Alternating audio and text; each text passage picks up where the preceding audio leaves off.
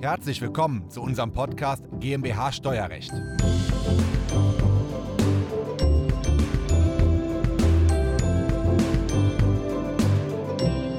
Sie haben eine Holdingstruktur und zwar derart, dass Sie als natürliche Person an der Holding beteiligt sind und diese Holding dann wiederum an einer Tochter GmbH beteiligt ist. Dann haben Sie grundsätzlich das Problem, dass die Gewinne in der GmbH mit 30% Körperschaftssteuer, Gewerbesteuer besteuert werden, aber insbesondere, dass danach für die Gewinnausschüttung von der operativen GmbH an die Holding, dass dort 25% Kapitalertragssteuer anfallen, die erstmal ans Finanzamt überwiesen werden müssen die Gewinne dann nur zu 75% netto bei der Holding anfallen und wenn die Holding dann ihre Steuererklärung abgibt, dass sie dort quasi die 25% erstattet bekommt. Ja, aber erst ein Jahr später. Und wie sie diesen Liquiditätsnachteil durch einen sogenannten Antrag für Dauerüberzahler vermeiden können und dass die Holding GmbH die Gewinne brutto gleich netto mit 100 Geldeinheiten übernehmen kann, das, das schauen wir uns heute hier einmal an. Diese Folge ist der Audiomitschnitt unseres YouTube-Videos. Das Video verlinken wir Ihnen in der Beschreibung. Herzlich willkommen, mein Name ist Christoph Jun, ich bin Steuerberater in Köln und unsere Kanzlei hat sich auf das Unternehmenssteuerrecht spezialisiert, insbesondere auf die Besteuerung von Kapitalgesellschaften. Ja, und jetzt haben Sie die Struktur, dass Sie bei Ihrer Kapitalgesellschaftsstruktur eine Holding haben und unten drunter eine operative GmbH.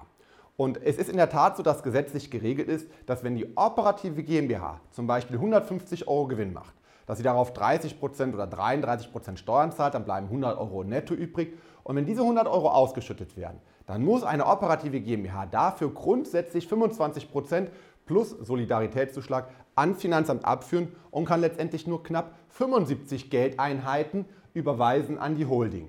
Wenn die Holding dann ein Jahr später die Steuererklärung, also die Körperschaftssteuererklärung abgibt und die Gewerbesteuererklärung, muss sie von diesen 100 Euro Geldeinheiten 5% versteuern. Auf 5%, 15% Körperschaftssteuer sind 0,75 und bei der Gewerbesteuer auch 0,75, ist also nochmal 1,50 Euro, der dort weggeht. Das würde man dann im Rahmen der Steuererklärung für die Mutterholding ausrechnen und die würde dann sagen, hm, meine Körperschaftssteuerlast sind 75 Cent, meine Gewerbesteuerlast ist auch 75 Cent, die 75 Cent für die Gewerbesteuer muss ich überweisen und die 75 Cent für die Körperschaftssteuer, die würde ich gerne verrechnen mit der einbehaltenen Kapitalertragssteuer von 25 Euro. So bekommt dann die Holding letztendlich eine Steuererstattung von 24,25 Euro. Das ist okay, da habe ich eine Gesamtbelastung von 1,5 Euro. Der Nachteil ist nur, dass das Geld die ganze Zeit beim Finanzamt geparkt ist und stellen Sie sich mal vor, Sie machen im Januar 2021 diese Gewinnausschüttung, bekommen das Geld dann erst Ende im Jahr 2022 zurück. Im Jahr 2022 haben Sie auch eine Gewinnausschüttung, was Sie erst 2023 oder vielleicht sogar 2024 erst zurückbekommen, weil in solchen Fällen wird das Finanzamt häufig den Fall ein bisschen genauer prüfen und dann vielleicht ein bisschen länger dafür brauchen. Das ist sehr ärgerlich und das kann natürlich vermieden werden. Wie kann das vermieden werden? Über einen sogenannten Antrag nach 44a Absatz 5 EStG. Das ist ein Antrag für sogenannte Dauerüberzahler. Was ist in 44a Absatz 5 EStG geregelt? Das betrifft im Grunde alle Holdinggesellschaften. Ich lese einmal vor.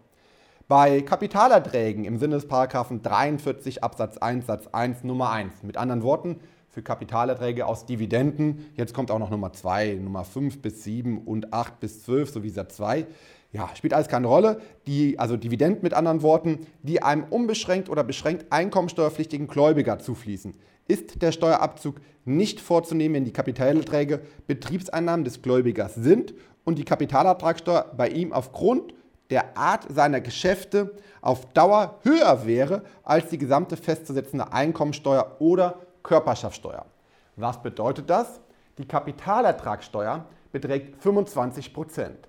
Tatsächlich zahlen muss die Holding damit aber nur 0,75, also quasi gar nichts. Damit sind die 25 Prozent aufgrund der Art der Betätigung der Holdinggesellschaft, weil sie ja eben immer steuerbefreit ist mit den Dividendeneinnahmen, ist die 25 Prozent Zahllast auf Dauer höher wie die tatsächlich festzusetzende Körperschaftssteuer von nur 75 Cent.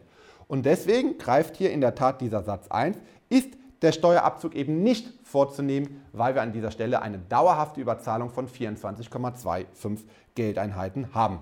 Das ist eine ganz wichtige Regelung für Holdinggesellschaften. Und wie kommen Sie nun in Genuss dieser ähm, Steuerprivilegien? Ja, Sie müssen einen Antrag stellen für sogenannte Dauerüberzahler. Googeln Sie dafür doch einmal Paragraph 44a Absatz 5 Antrag für Dauerüberzahler. Ich schaue mal, vielleicht verlinken wir Ihnen diesen, diese PDF-Datei auch noch einmal unten in der Videobeschreibung und bei dem Podcast einmal in der Podcast-Beschreibung, sodass Sie das relativ einfach selbst ausfüllen können oder das mit Ihrem Steuerberater machen können.